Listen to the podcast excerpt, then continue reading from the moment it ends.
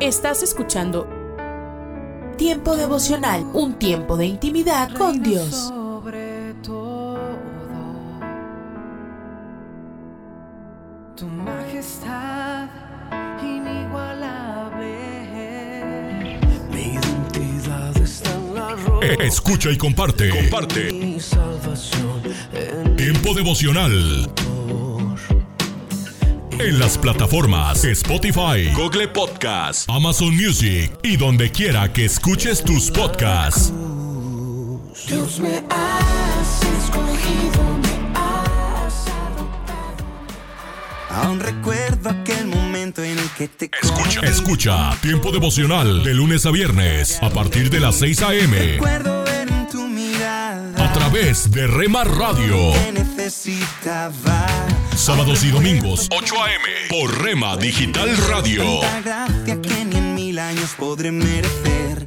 Recuerdo ver en tu mirada perdón de un padre que me amaba. Casa de Oración Santa Fe te invita a sus reuniones. Miércoles 8 pm, domingos 8 am y 11 am. Estamos ubicados. Plaza Santa Fe, Boulevard República de Honduras 104, Interior 9, Hacienda Santa Fe, Tlajomulco de Zúñiga, Jalisco. Casa de Oración Santa Fe, un lugar para adorar.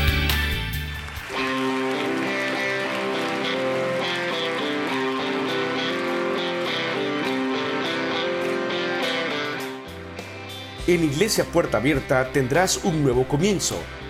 Ven con toda tu familia, todos los domingos a partir de las 5 de la tarde. Iglesia Puerta Abierta, nuevos comienzos. Privada Loma Vallarta número 39, Colonia Loma del Paraíso, tercera sección en Guadalajara. Para más información búscanos en Instagram o en Facebook como Puerta Abierta NC. En Puerta Abierta NC somos una iglesia que crece.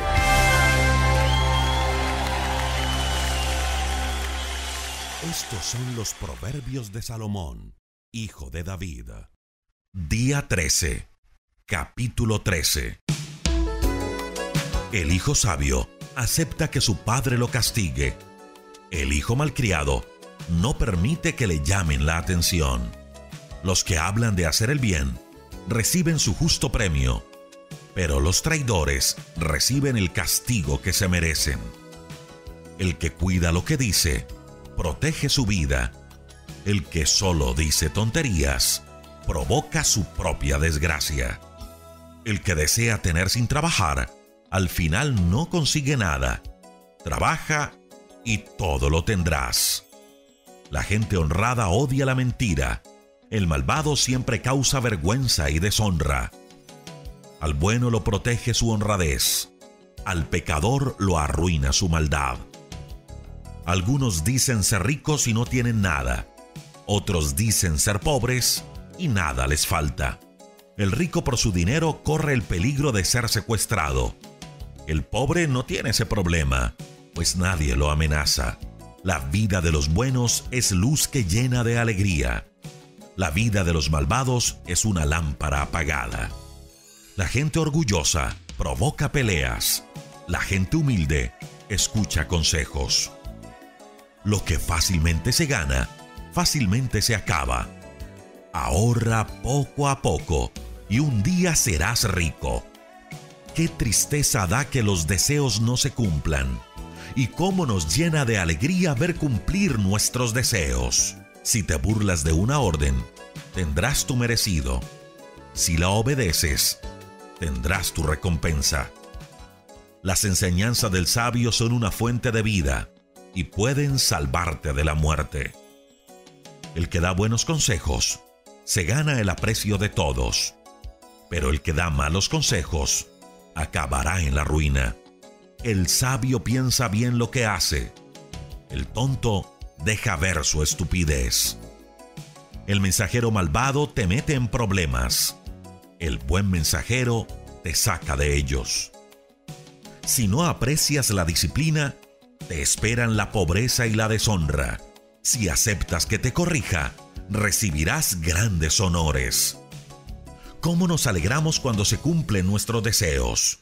¿Y cómo le cuesta trabajo al necio apartarse del mal? Quien con sabios anda, a pensar aprende. Quien con tontos se junta, acaba en la ruina. El bien te trae bendiciones, el mal solo te trae problemas. Las riquezas del hombre bueno serán para sus nietos. Las riquezas del pecador serán la herencia de la gente honrada.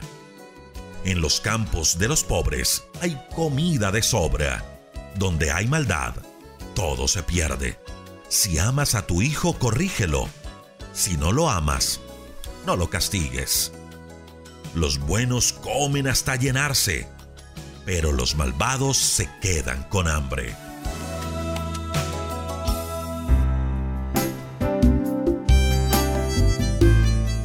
Alimento para el alma.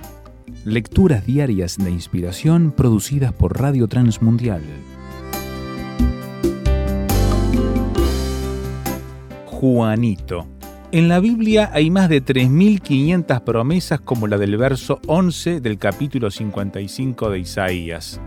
Así será mi palabra que sale de mi boca, no volverá a mí vacía, sino que hará lo que yo quiero y será prosperada en aquello para que la envié. Esta palabra es atesorada en mi corazón porque fui testigo del trabajo y la eficacia de la palabra de Dios cuando, junto con un grupo de hermanos, en el otoño de 2012, me invitaron a visitar el centro tutelar para menores de edad en nuestra ciudad. Al ingresar al patio central, había niños y jóvenes corriendo de aquí para allá. Pero en un rincón había un niño de 8 años con su carita entre sus rodillas y llorando tristemente. Me acerqué e inicié la siguiente conversación. Hola, ¿cómo te llamas? Yo me llamo Alejandro. Susurrando me dijo Juan. ¿Cuántos años tienes? Ocho, contestó suavemente. Hemos traído regalos para ti, le dije, y me volteó a ver interesado. Entonces atrevidamente pregunté, ¿sabes por qué estás aquí? ¿Qué hiciste? Maté a mi papá, contestó fríamente. ¿Y por qué? le pregunté. Me dieron ganas, contestó encogiendo los hombros. Lo abracé y le dije, vamos por tus regalos. En el salón principal, hermanos dirigían divertidas dinámicas evangelísticas para invitar a los niños a recibir a Cristo. Nunca olvidaré la carita de Juanito, quien con tímida sonrisa recibió sus regalos, juguetes, cuadernos para colorear y su mejor regalo, un Nuevo Testamento. Nunca volví a ver a Juanito pero desde ese día eventualmente oro por él y por los millones de Juanitos alrededor del mundo que necesitan que la palabra transforme sus vidas. Oremos que Cristo llegue a sus corazones. Meditación escrita por Alejandro Constantino Casas, México.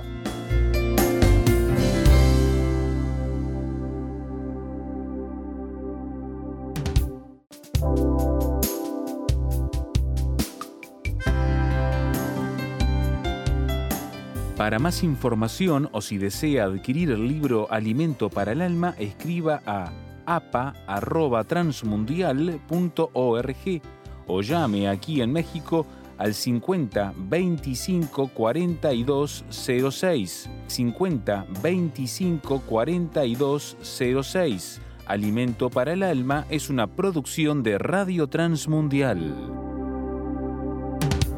Un Minuto con Dios, con el doctor Rolando Aguirre. ¿Cuántas veces nos hemos caído? Probablemente nos hemos caído una y otra vez en nuestra vida. Desde pequeños, al aprender a caminar, nos comenzamos a caer al solo dar nuestros primeros pasos. Sin embargo, parece ser que al crecer, la realidad sigue siendo en parte la misma. Nos caemos una y otra vez, pero tenemos que aprender a levantarnos una y otra vez. Como dijo el filósofo y controversial Confucio, nuestra mayor gloria no está en no caer nunca, sino en levantarnos cada vez que caemos. Sí, la pregunta no es si caeremos, la pregunta es qué vamos a hacer cuando nos caemos. La respuesta rápida debe ser tratar de levantarnos lo más rápido que podamos. Cuando hemos caído hay una mirada que es clave y es la mirada hacia arriba. En ese ámbito, nuestra mirada hacia arriba es mirar a nuestro Padre Celestial. Él es quien nos podrá levantar del foso donde hayamos caído. No hay caída que le sorprenda a Dios y de la cual no nos pueda rescatar. Solo debemos mirar a Él, creer en Él y confiar de que todo saldrá muy bien. Recordemos que los más grandes han caído en múltiples ocasiones, pero se han levantado y sobre todo los creyentes por el poder de Dios. Él se perfecciona en nuestra debilidad. La Biblia dice en Proverbios 24:16, los justos podrán tropezar siete veces, pero volverán a levantarse. En cambio, basta una sola calamidad para derribar al perverso. Para escuchar episodios anteriores, visita unminutocondios.org. Hola, soy Dorothy. ¿Sabías que hay un lugar real llamado el cielo? Jesús, nuestro gran sumo sacerdote, está allí para interceder por nosotros si lo conocemos y lo amamos. Él está allí ante el trono de la gracia, si estamos dispuestos a recibirlo en nuestras vidas personalmente. Su propia sangre fue derramada una sola vez y para siempre sobre la cruz como el precio perfecto por nuestra redención. En el tabernáculo, el arca del pacto era una sombra de la cruz. El propiciatorio salpicado de sangre formaba el sexto y último utensilio. En realidad, la sombra de la cruz estaba literalmente en el posicionamiento de los muebles tanto en el atrio exterior, en el lugar santo, como en el lugar santísimo. Esto fue establecido por Dios para dar una imagen de lo que aún tenía que ocurrir a través de Jesús. Jesucristo es nuestro propiciatorio.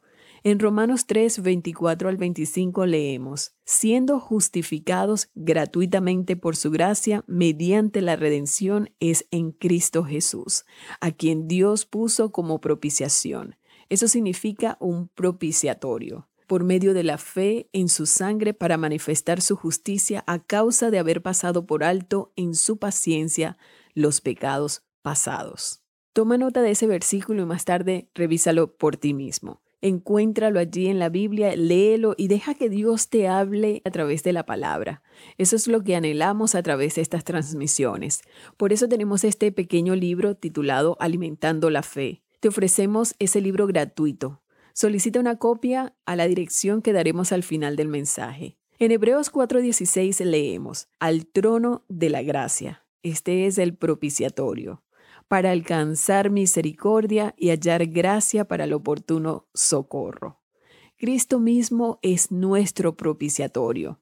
Por tanto, podemos venir en cualquier momento. Su preciosa sangre es la prenda abonada a mi favor. Jesús honró tanto la ley al soportar la sentencia justa de que quien quiera que se anticipó a la cruz es perdonado. Esto es increíble. En Jesucristo mi pecado y tu pecado fueron quitados, pero te das cuenta de que Él pasó por alto los pecados, por así decirlo, desde Adán hasta Moisés. En Romanos 5:13, y te pido que leas esa sección, dice, pues antes de la ley había pecado en el mundo, pero donde no hay ley, no se inculpa de pecado. Los pecados de los creyentes bajo el antiguo pacto y ahora justificando a los pecadores en el nuevo pacto o la provisión de Dios, su santidad fue cumplida. Sin embargo, de una manera sorprendente, por gracia podemos recibir a Jesús.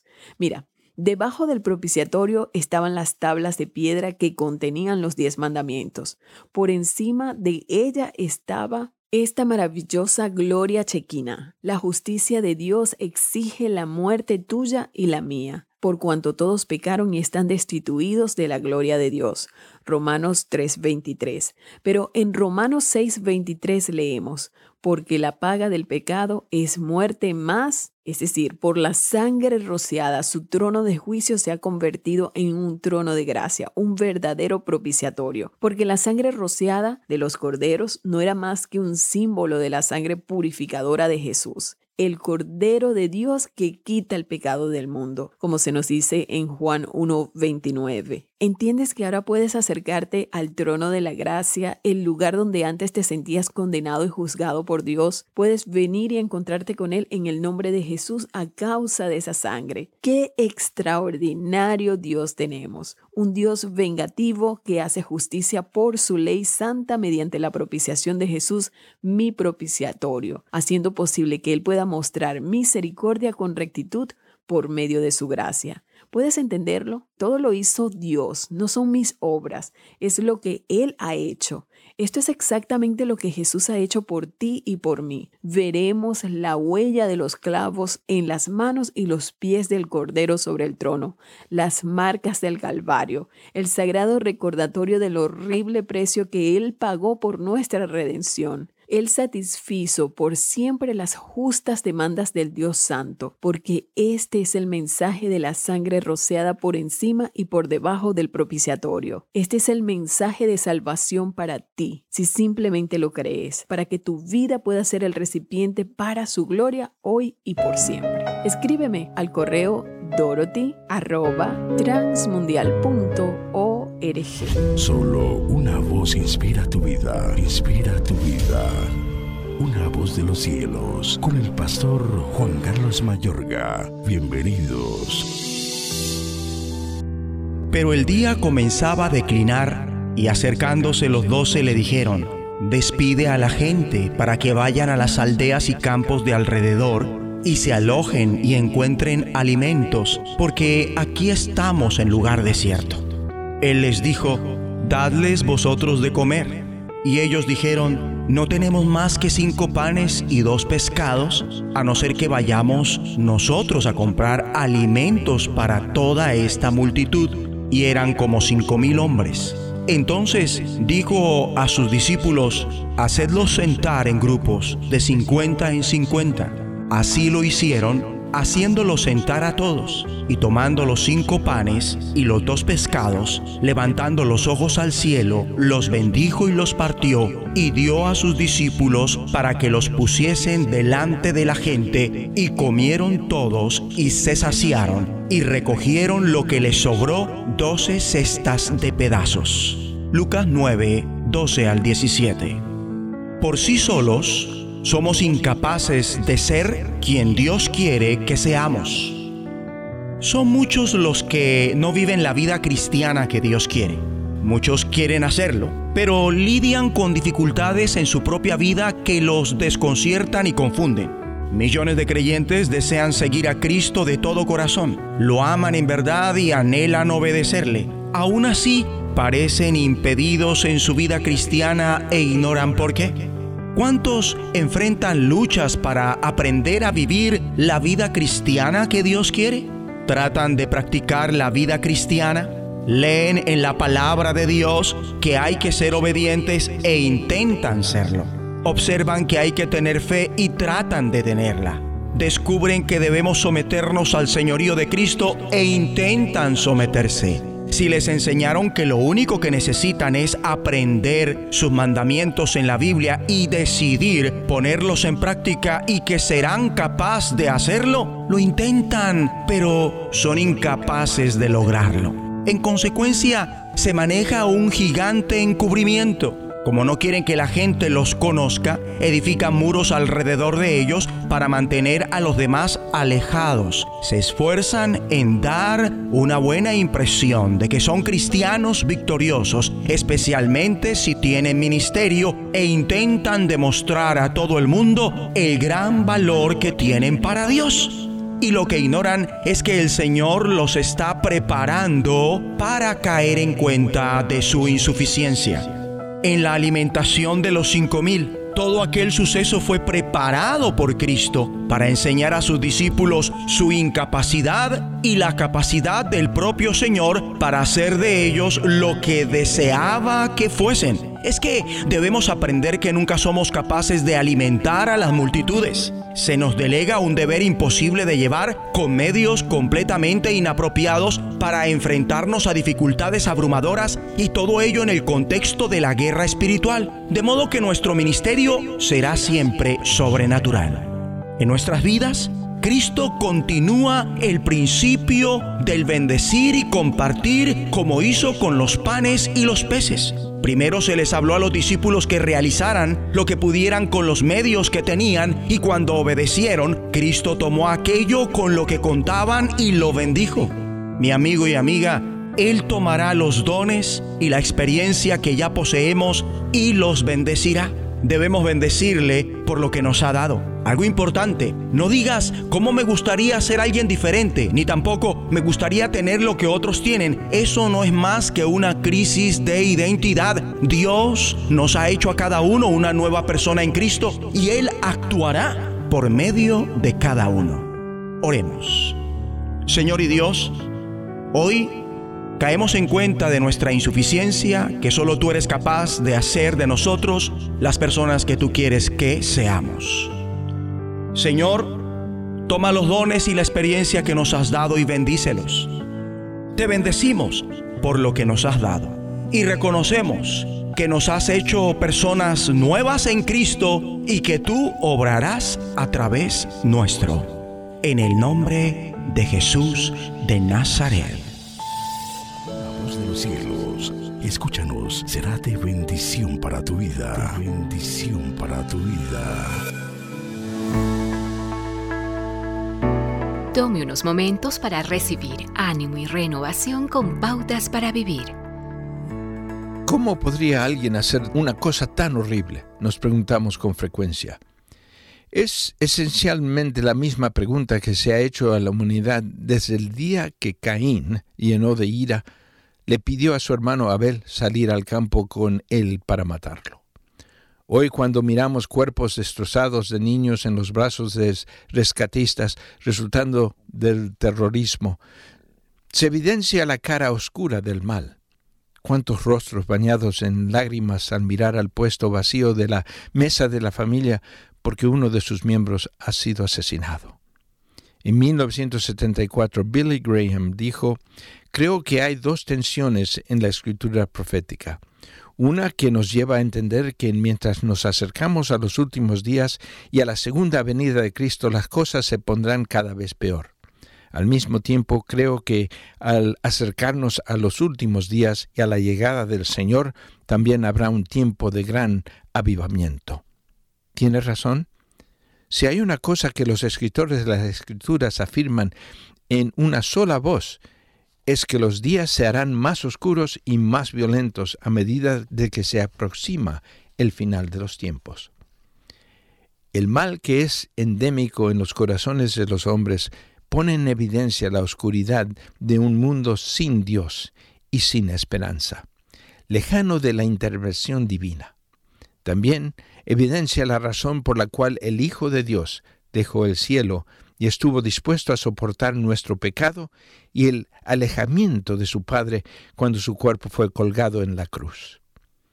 Como Pablo explicó, Cristo no cometió pecado alguno, pero por causa nuestra Dios lo hizo pecado para hacernos a nosotros justicia de Dios en Cristo.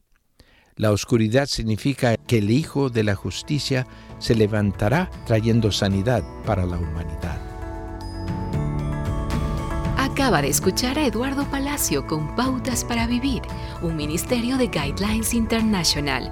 Permita que esta estación de radio sepa cómo el programa le ha ayudado. Acompáñenos en la próxima emisión de Pautas para Vivir. Gracias por su sintonía.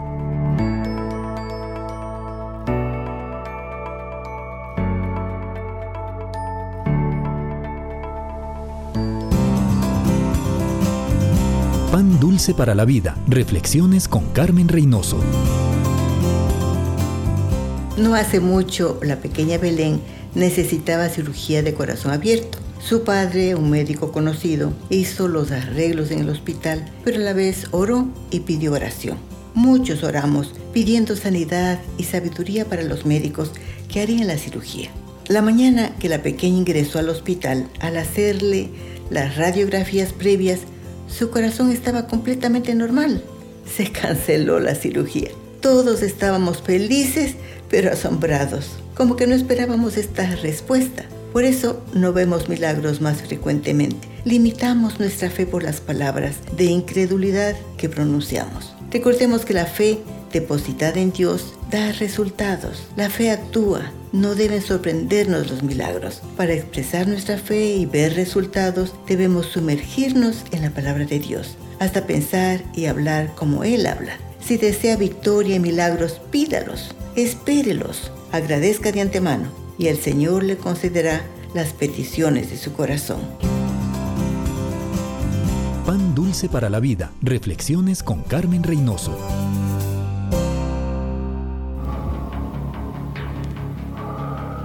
En las nubes de la incertidumbre, el dolor y el desaliento, surge un rayo de esperanza en la voz internacional de la radio de Guillermo Villanueva.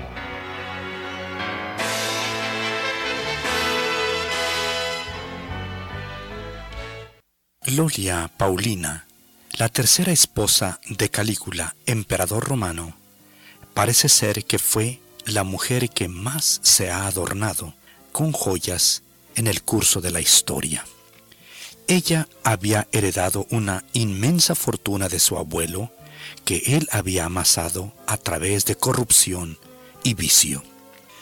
El anciano Pliny comentó que la había visto en una cena informal, pero que ella había adornado su cuerpo con esmeraldas y perlas con un valor de 36 millones de dólares.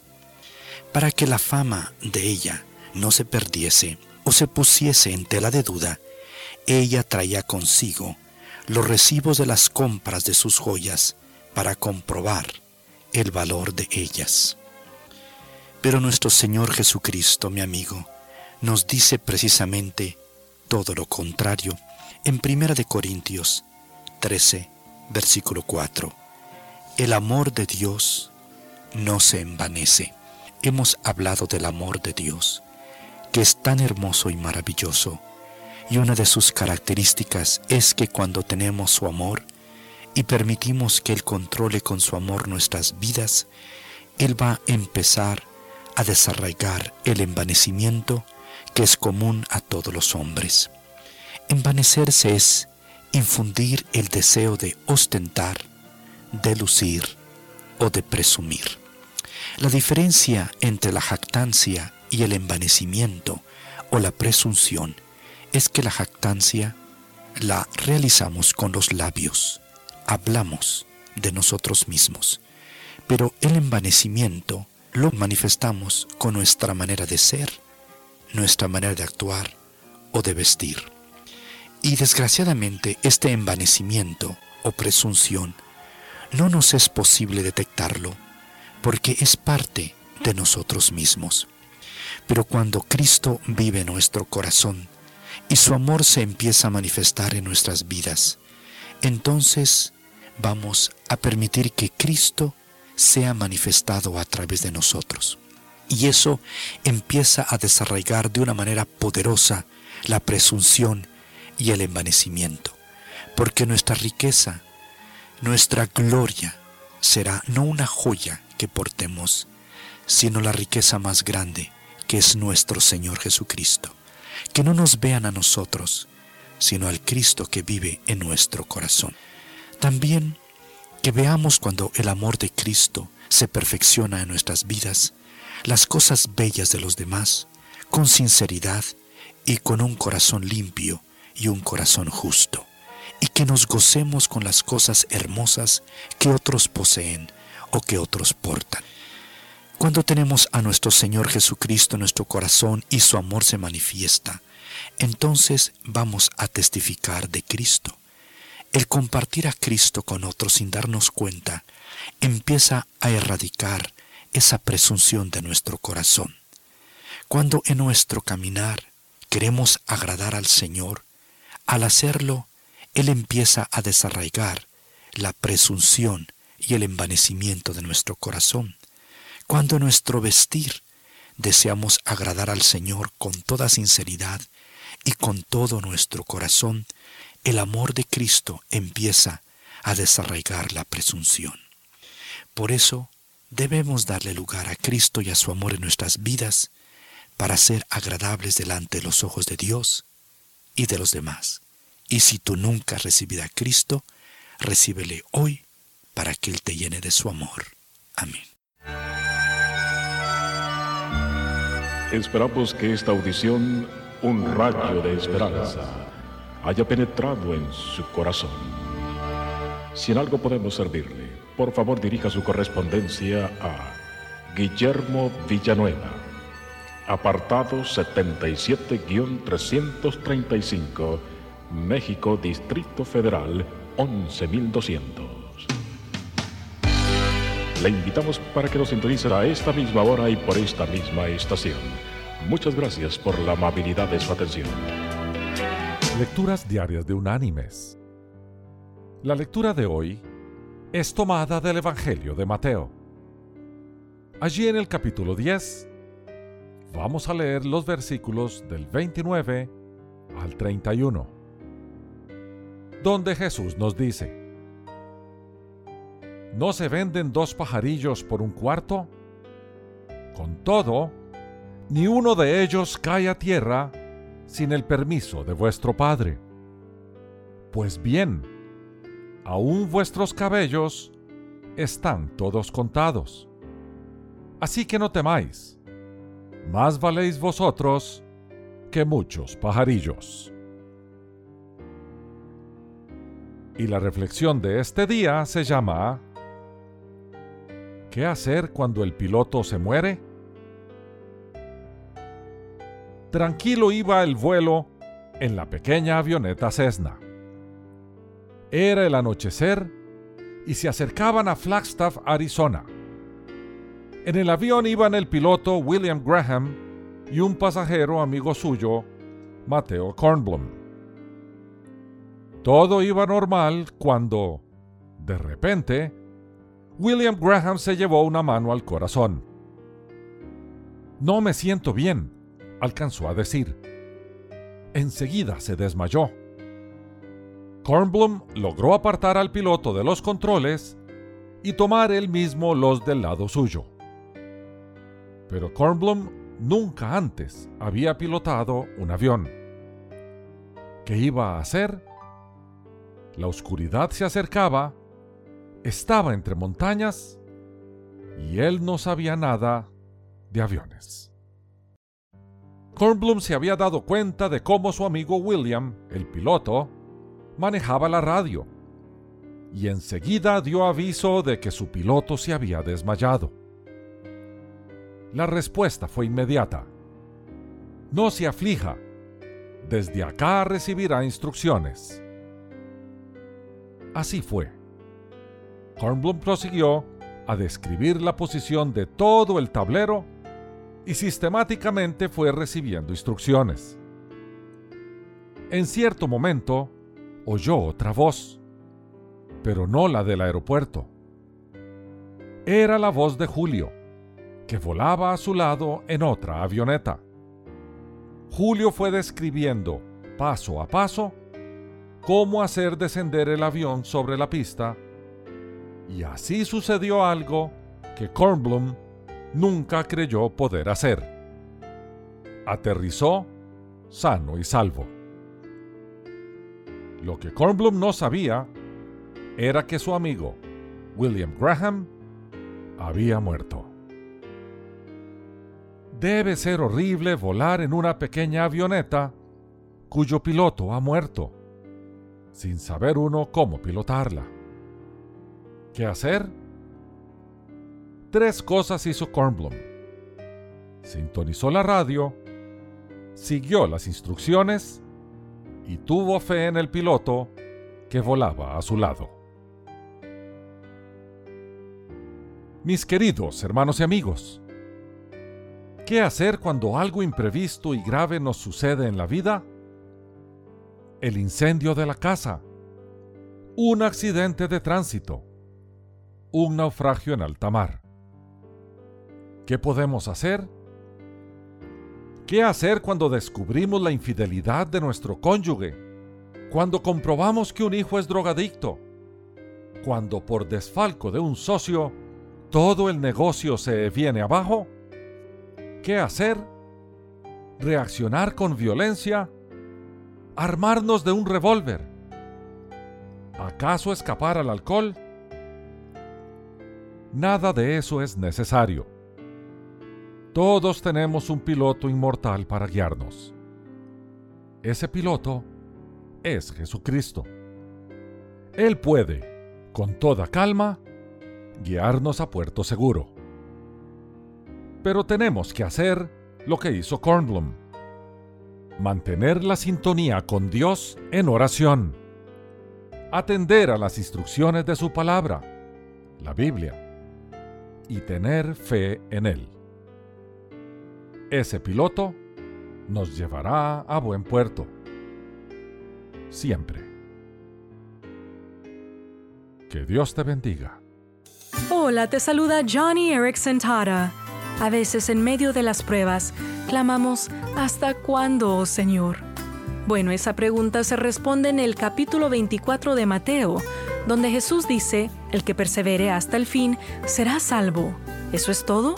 No es exactamente la respuesta que estábamos buscando, pero es la respuesta que necesitamos pues el sufrimiento es una amenaza a nuestra fe y confianza en Dios.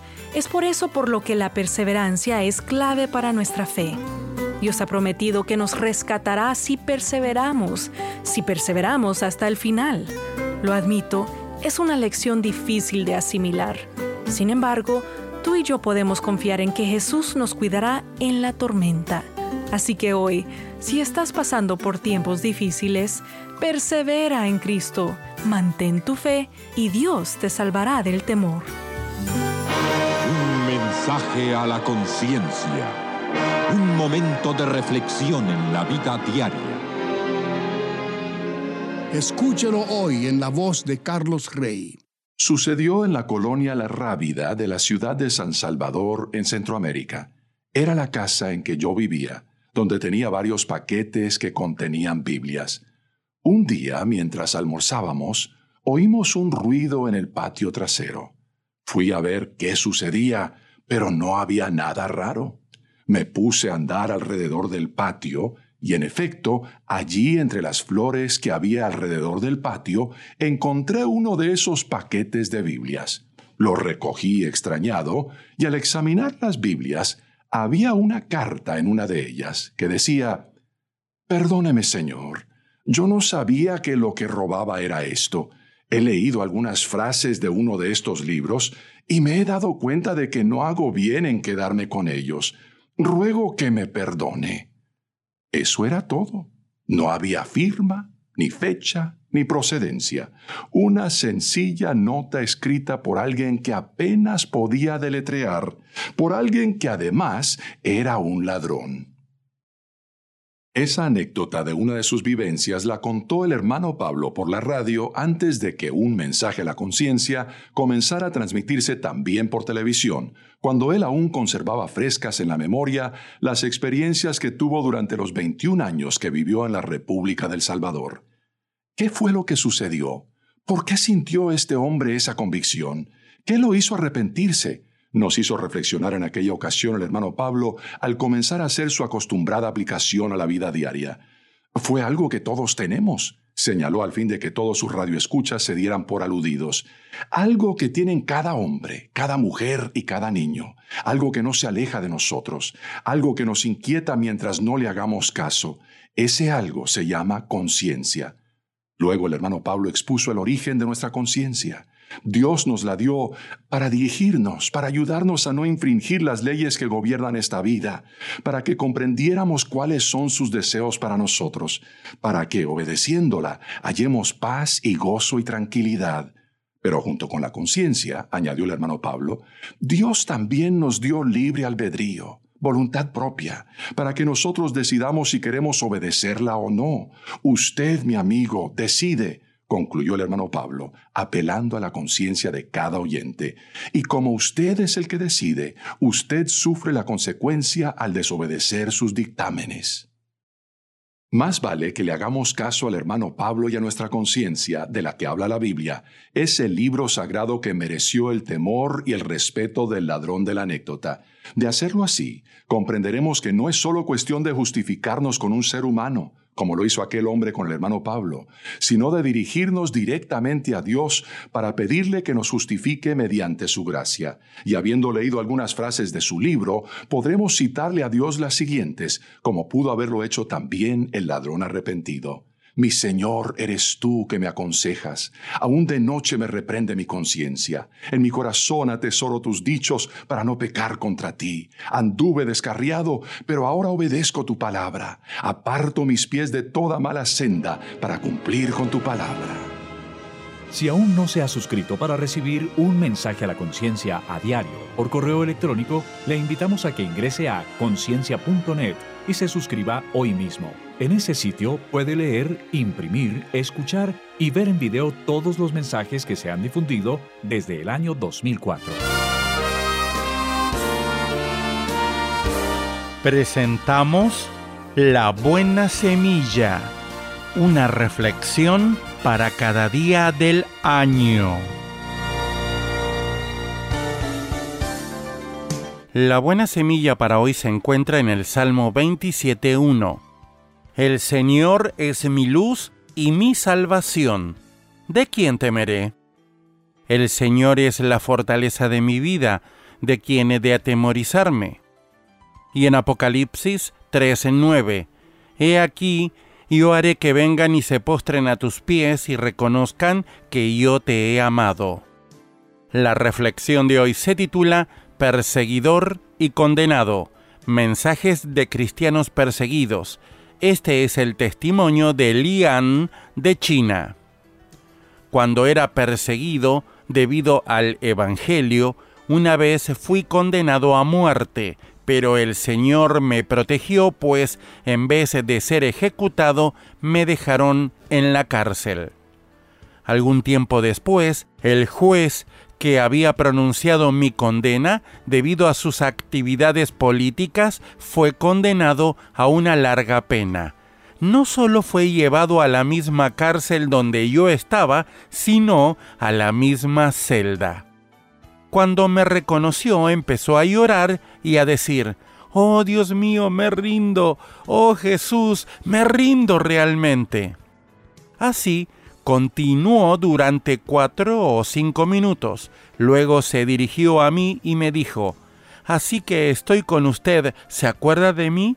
Su vida estaba en mis manos y yo lo condené a muerte y mandé ejecutar la sentencia en varias ocasiones. Pero cada vez había algo que retrasaba su ejecución. ¿Quién hubiera podido pensar que yo estaría en la cárcel junto con usted? Veo que su Dios preservó su vida, usted está en sus manos, pero yo estoy en las manos de los jefes del partido. Ellos no me dejarán vivir. Perdóneme, por favor, necesito a Jesús. Lo miré, había sido mi juez, y ahora yo podía ser el suyo. Y el Señor me mostró qué clase de juicio debía pronunciar. Dios perdona y nosotros debemos hacer lo mismo. En cuanto a nuestra vida, está en las manos de Dios.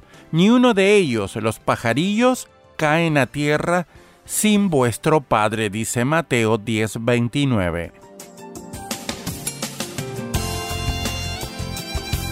Para escuchar este y otros programas, le invitamos que visite nuestra página web en labuenasemilla.com.ar.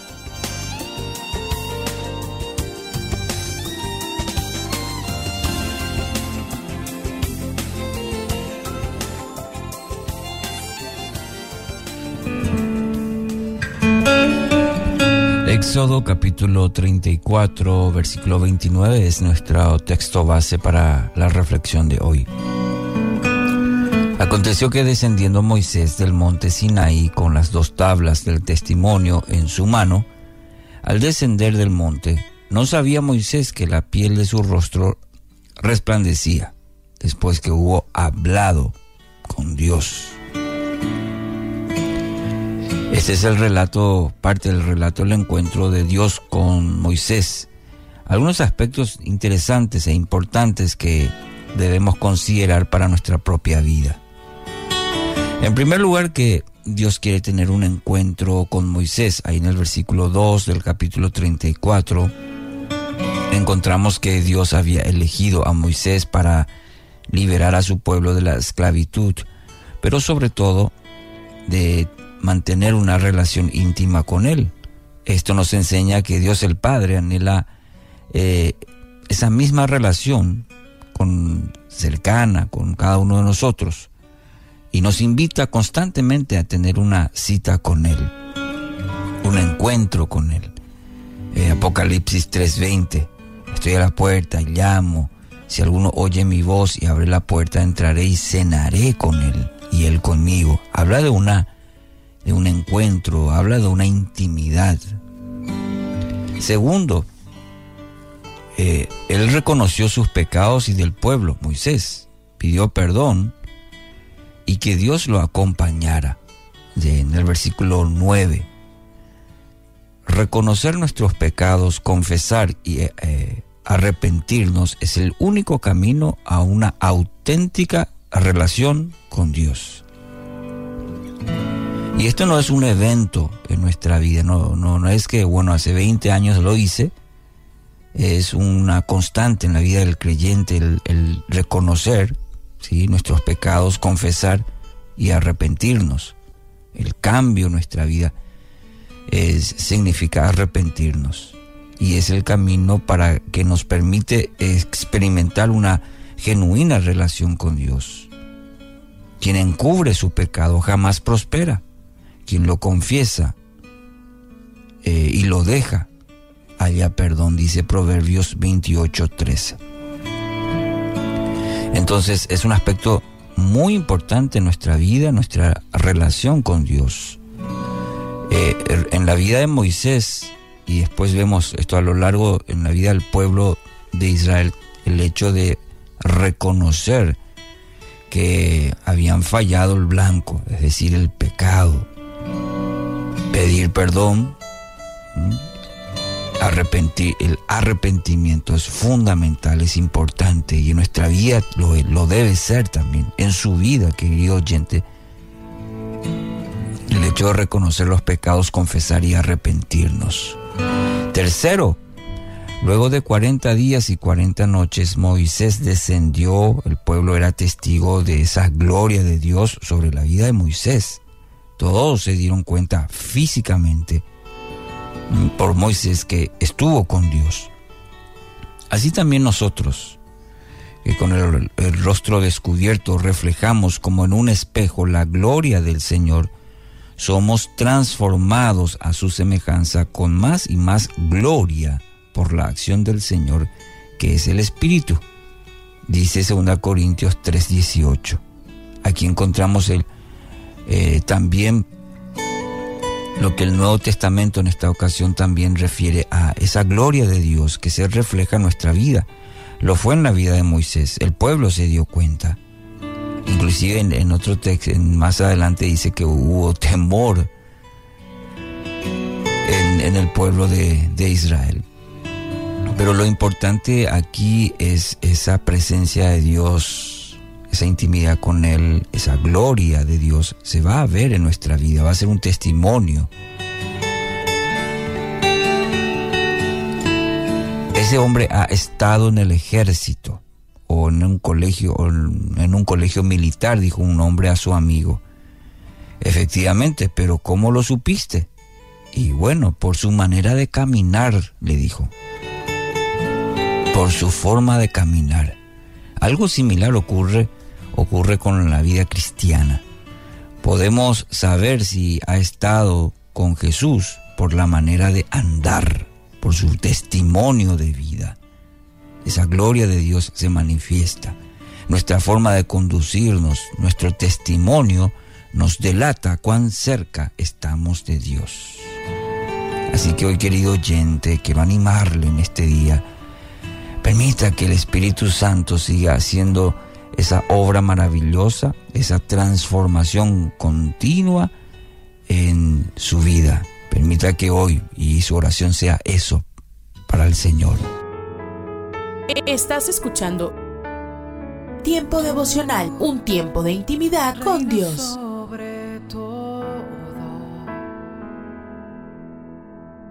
tu majestad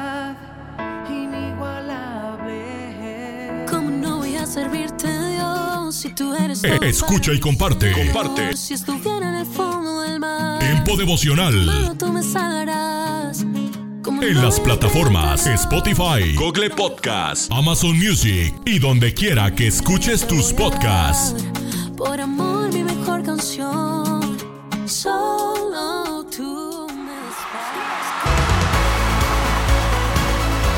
Escucha. Tiempo devocional de lunes a viernes a partir de las 6 a.m.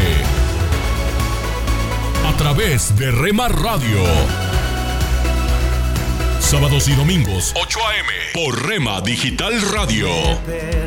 sin esperanza y tú me encontraste en mi corazón.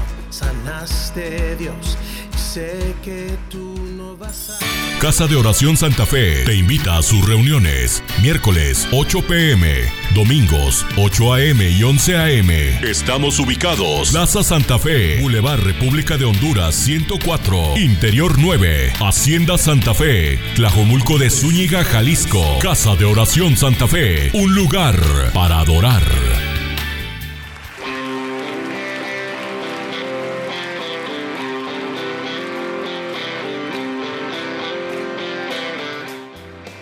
En Iglesia Puerta Abierta tendrás un nuevo comienzo. Ven con toda tu familia, todos los domingos a partir de las 5 de la tarde. Iglesia Puerta Abierta, nuevos comienzos. Privada Loma Vallarta número 39, Colonia Loma del Paraíso, tercera sección en Guadalajara. Para más información búscanos en Instagram o en Facebook como Puerta Abierta NC. En Puerta Abierta NC somos una iglesia que crece.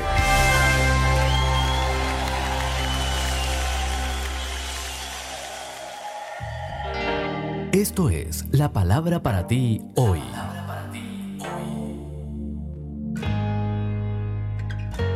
Y la palabra para ti hoy es Permite que Dios use tu negocio, escrita por Bob Gass. En Lucas 5, 3 leemos, subió a una de las barcas y enseñaba a la gente. ¿Quieres que Dios bendiga tu negocio? Entonces invítalo a ser parte de él. Permite que Él use tu negocio para hacer sus negocios. Pedro lo hizo, él tenía una barca de pesca y un día invitó a Jesús que se subiera en ella y la usara para predicarle a la multitud que estaba en la orilla. Y dio frutos. Jesús luego hizo un milagro que causó que la barca se llenara tanto de peces que casi se hunde. Con Jesús a bordo prosperarás al que nos ama y que por su sangre nos ha librado de nuestros pecados, al que ha hecho de nosotros un reino, sacerdotes al servicio de Dios.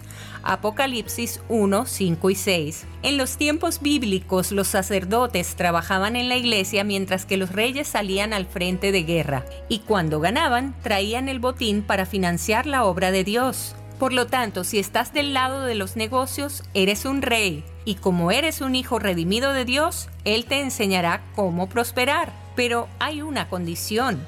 Cuando Él lo hace, tienes que estar dispuesto a ayudar a financiar su plan para alcanzar el mundo con el Evangelio.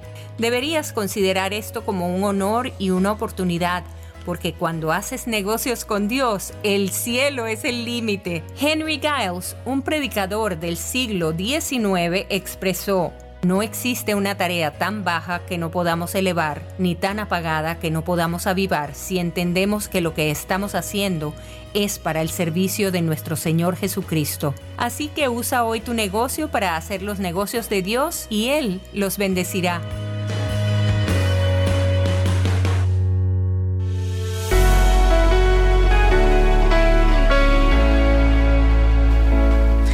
La Madre Teresa de Calcuta decía lo siguiente, ama a Jesús generosamente, ámale confiadamente y sin mirar atrás, sin temor. Dice que había un pastor misionero que quería llegar a algunas aldeas más alejadas de su país para compartir el Evangelio de Salvación, y por ello contrató un joven que conocía muy bien las aldeas. Cuando estaban en medio de la selva, el joven parecía desorientado, parecía estar perdido.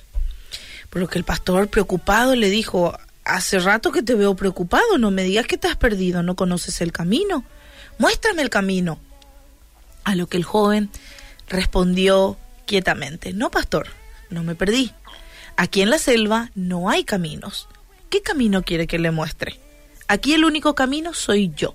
Usted sígame y yo lo llevaré a donde usted quiere llegar. Hoy en nuestro versículo del día nos dice Jesús, yo soy el camino. Y le está haciendo esta invitación a esta relación personal con Él. Porque en la vida es necesario conocer el camino para llegar a cualquier lugar. Y de la misma manera, para tener éxito y llegar a las diferentes áreas de nuestra vida, es fundamental conocer el camino. Por ejemplo, para tener una vida abundante, un hogar feliz, hijos exitosos, una economía próspera y demás, hay que conocer el camino, el camino correcto. Porque también hay caminos que parecen correctos pero que te llevan al fracaso. Y de esos tenemos que tener mucho cuidado. Proverbios 14:12 nos dice, hay caminos que al hombre le parece derecho, pero su fin es camino de muerte. Hay caminos que te van a prometer y brindar felicidad, poder, buena vida. Y aunque estos caminos parezcan correctos, no lo son y te llevan a la muerte. Claro, el enemigo de este mundo es astuto. Su fin es destruirte, así nomás. Por esa razón, te va a mantener entretenido en el camino, en su camino, que él dice que es el más correcto. Te va a brindar este prosperidad quizás, este muchas mujeres o muchos hombres a tus pies. Quizás te ofrece toda la banalidad del mundo, la vas a pasar muy bien. Te va a ofrecer de todo, con tal de que estés alejado del camino correcto. Por eso que no podemos confiar completamente en nuestro juicio. Para saber que realmente estamos en el camino correcto, debemos mirar el mapa. ¿Cuál es el mapa? Es la palabra de Dios. La palabra de Dios nos va a ir indicando el camino correcto que debemos seguir.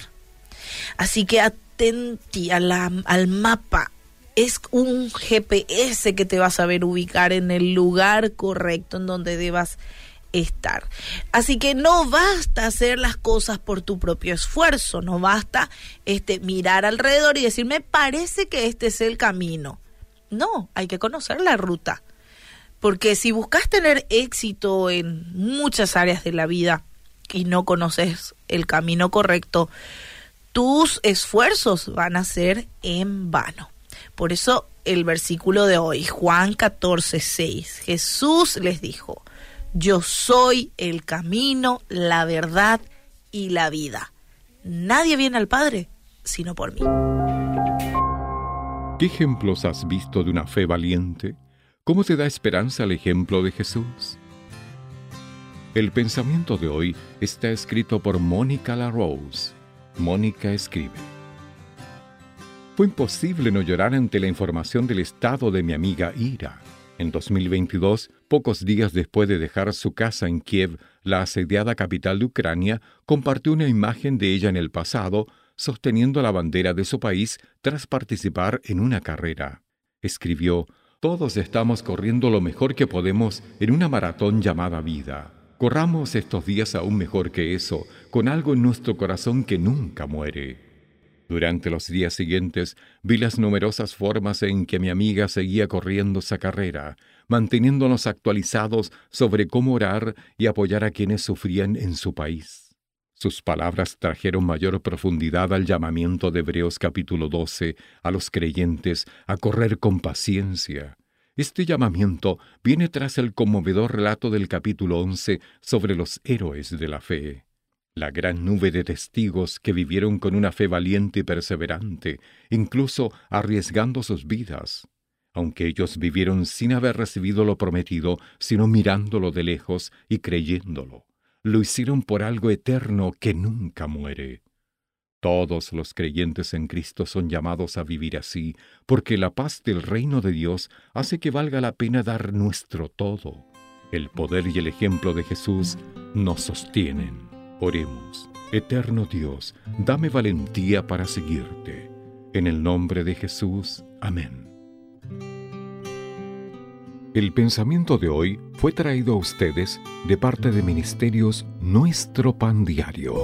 Párate a un lado. Observa el paisaje a tu alrededor.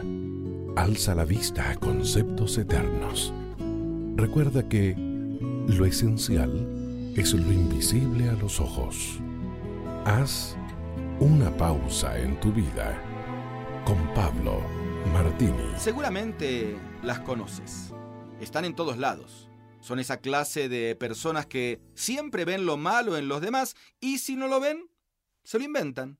Parece que tienen cierto parásito asesino en las vísceras de su corazón que se alimenta al encontrar y mencionar defectos ajenos. Por otro lado, tienen cierta habilidad para descubrir a sus prójimos en el preciso momento de sus errores. Yo no sé cómo hacen. Parecen tener cierto radar que los guía a encontrar esos defectos. Claro, nosotros parece que no los tenemos, ¿verdad? Entonces se les ilumina el rostro, salen corriendo a dar las buenas, no, malas nuevas de lo que vieron. Como si ellos nunca hubieran hecho nada malo. No es que tengan la vista demasiado aguda. Lo que en verdad tienen es el corazón demasiado enfermo. Viven envenenados. Yo creo que duermen enroscados, como las culebras. Es que consideran todo momento oportuno para escupir su veneno, para clavar sus colmillos, para lanzar sus mortíferos comentarios. Cuando el consejo de Dios es todo lo contrario, palabras dulces, optimistas, sazonadas con sal, a fin de dar, ¿qué? Gracia a los oyentes. Pero es lo que menos tienen, gracia. En lugar de administrar la gracia de Dios que se les ha concedido, administran la ley, son legalistas y formalistas, señalan con un dedo a todos, ignorando que, al hacerlo, siempre hay tres dedos que les señalan a ellos, y no intentes hacerlos cambiar de opinión o echarles en cara su mal hábito, pues también te borrarán de su lista. Así quedan paulatinamente solos es que nadie quiere compartir la vida con alguien así. Nuestro mundo necesita estimuladores, hombres de gracia, personas que pinten y decoren la vida con colores, muchos colores, menos los colores oscuros, obvio. En resumen, yo creo que son expertos en maximizar faltas ajenas, porque de esa manera minimizan las propias. Necesitan siempre denunciar las faltas de los demás para disimular las de ellos. Viven amargados y amargando. Son asesinos de la gracia. Evítalos. Usted puede conseguir estas mismas reflexiones como texto de lectura para cada día del año adquiriendo el libro devocional Una pausa en tu vida. Descarga ya nuestra aplicación Una pausa en tu vida y llévanos siempre en tu dispositivo móvil. Gracias por escucharnos. ¿Te imaginas? Una reflexión del pastor y comunicador José Pablo Sánchez con Esperanza Suárez.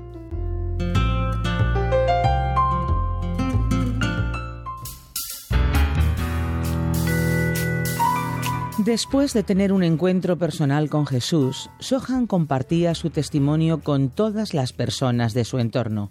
Un día los vecinos de su aldea le asaltaron por ser cristiano. Sus agresores dieron un falso testimonio de él y de su pastor hasta que fueron encarcelados para impedirles compartir el Evangelio, pero no imaginaban lo que iba a pasar tras los barrotes de sus celdas. Sohan recuerda el momento del alboroto. Fue uno de los momentos más horribles de mi vida. Sentí mucho pánico rodeados por más de 35 extremistas hindúes, fueron insultados y golpeados brutalmente. Nos obligaron a tumbarnos y yo pensé que nos matarían. Nos daban golpes y patadas en todo el cuerpo como si fuésemos sacos de boxeo. Querían que adorásemos a dioses hindúes y claro, al negarlos, la paliza se intensificó. Tras casi una hora de golpes, los propios agresores testificaron a la policía falsamente que habían intentado convertir a gente al cristianismo utilizando Biblias y se los llevaron presos. Sohan y su pastor Pasaron cuatro días en prisión hasta que una organización que ayuda a los cristianos perseguidos pagó su fianza para liberarlos. Pero, pero durante el encarcelamiento Dios hizo milagros. Algunos de los presos se acercaron a mí y me preguntaron por qué estaba allí. Esto cuenta Sohan. Confesé que yo era cristiano y que compartía el Evangelio con otras personas. Conté cómo Dios había cambiado mi vida y que Él podía hacer lo mismo con las suyas. Sohan no podía imaginar los planes tan grandes que Dios tenía para él. Sentía que tenía libertad para predicar el Evangelio, algo que nunca habría podido hacer fuera de las paredes de prisión, cuenta emocionado. Sohan deseaba que no le hubieran liberado tan pronto porque tres compañeros de celda decidieron creer en Jesús en aquellos días. Oré por un preso que estaba enfermo, se curó y creyó en Cristo. Otro, acusado de contrabando de madera de teca, sufría una profunda depresión. Oré por él y los pensamientos de suicidio le abandonaron aceptando a Cristo. El tercero, un hombre joven acusado falsamente de haber violado a una mujer, estaba muy desesperado con su vida. También él aceptó a Cristo. Pude comprobar el inmenso poder de Dios y su enorme capacidad de salvación. Además, Sohan conoció a más cristianos encarcelados bajo falsas acusaciones. No era el único que sufría por Cristo. Había muchas personas conmigo que perseveraban en su fe a pesar de todo.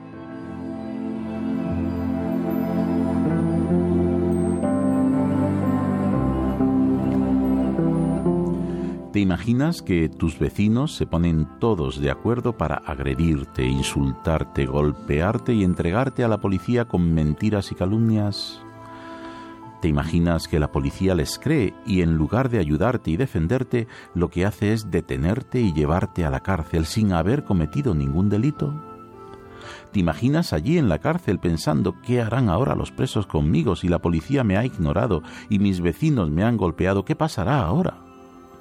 ¿Te imaginas que en lugar de callar decides hablar, dar testimonio de tu fe en Jesús y orar por los enfermos a tu alrededor? Y Dios hace milagros, los enfermos son sanados, los deprimidos liberados y los traficantes perdonados. ¿Te imaginas que dentro de la cárcel encuentras más libertad para hablar de Jesús que fuera de ella y que más personas aceptan el perdón de sus pecados y deciden seguirle que en tu casa y entre tus vecinos? Pues no te lo imagines más. Es verdad, la verdad de aquellos que son presos por causa del Evangelio. ¿Has escuchado ¿Te imaginas?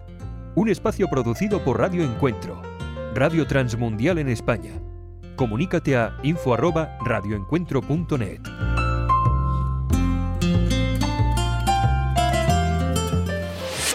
Hola lectores de la Biblia. Bienvenidos a la sinopsis de la Biblia.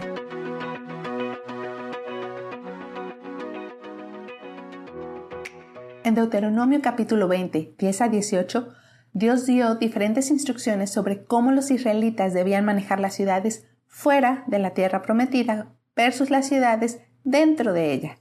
Para las ciudades fuera de Canaán, debían saludarlos con paz y matar solo a los hombres que se les opusieran. Para las ciudades dentro de Canaán, debían operar según un principio llamado Cherem, bajo el cual todo está dedicado a Yahweh y comprometido a la destrucción.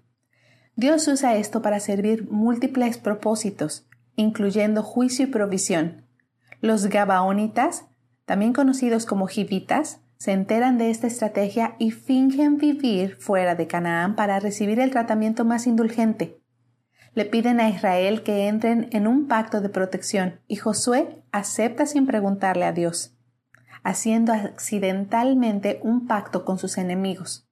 Los israelitas descubren que han sido engañados y quieren destruir a los Gabaonitas, pero los líderes de Israel dicen que deben mantener su pacto y sufrir las consecuencias de esta decisión pecaminosa. Entonces, en lugar de matar a los Gabaonitas, los asignan a trabajos manuales al servicio del templo. Incluso los enemigos de Dios, que han engañado al pueblo de Dios, terminan sirviendo para los propósitos y la gloria de Dios. Algunos reyes locales se enteran de esto y declaran la guerra a Gabaón por hacer las paces con los israelitas. Los gabaonitas entran en pánico y piden ayuda a Israel. Josué busca a Dios, quien le dice, No tiembles ante ellos, pues yo te los entrego ninguno de ellos podrá resistirte. Capítulo 10, 8. Utiliza tácticas milagrosas, confusión, granizo, eventos cósmicos y gana la guerra para Israel. Josué sabe cómo proceder porque escucha y cree en Dios. Cita las palabras de Dios a su pueblo cuando va terminando la batalla. Derrotan a seis ciudades más al sur de Canaán, por lo que los reyes del norte comienzan a ponerse nerviosos. Dios le dice a Josué que al día siguiente los entregará a Israel en la batalla, y lo hace.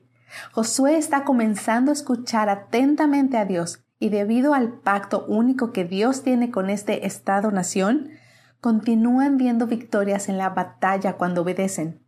Josué comienza a mostrar obediencia minuciosa y persistente. También derrotan a los Anakim, quienes siempre son un recordatorio que probablemente hay más cosas de las que se ven a simple vista.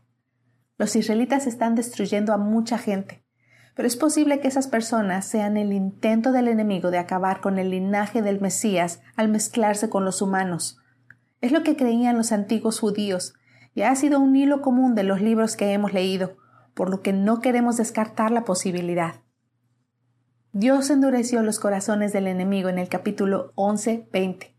Esta no fue una frase fácil, pero no podemos eliminarla de las escrituras.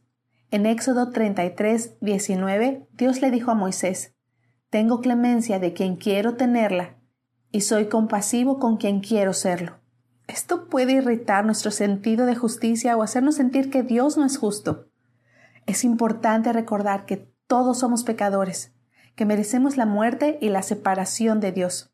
Para aquellos de nosotros que no entendemos eso, somos para quienes las cosas no son justas, no obtenemos lo que merecemos. Aquí hay un misterio que no entenderemos de este lado de la eternidad. Está bien tener un momento difícil con esto, luchar y cuestionar, sostenerlo con la mano abierta y pedirle a Dios que se revele. El enemigo de tu alma no quiere nada más que desconfíes del corazón de Dios. Espero que hasta ahora hayas visto suficiente de su corazón para confiar en Él, incluso cuando haya partes de Él que no entiendas hay una posibilidad del 100% que no siempre te guste lo que Dios hace, porque es una persona diferente a ti. Como dice Tim Keller, si tu Dios nunca está en desacuerdo contigo, podrías estar adorando una versión idealizada de ti mismo. Vistazo de Dios. Josué puso su corazón para obedecer a Dios, pero Dios no le otorgó una victoria inmediata.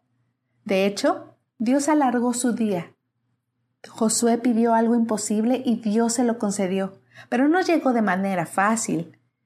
Él tuvo que luchar más tiempo. Incluso cuando parece que Dios está alargando nuestros días, todavía está trabajando por nuestro bien. Podemos pedirle cosas imposibles y podemos confiar en Él y alabarlo, incluso cuando su respuesta es no, o si su sí toma más tiempo del que preferimos, porque finalmente sus respuestas no son lo que buscamos, lo que buscamos es a Él, porque Él es donde el júbilo está. La sinopsis de la Biblia es presentada a ustedes gracias a D-Group, estudios bíblicos y de discipulado que se reúnen en iglesias y hogares alrededor del mundo cada semana.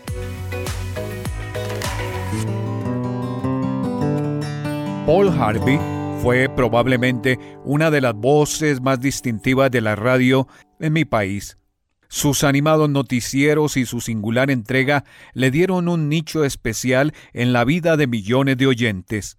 Pero hizo algo más que transmitir noticias.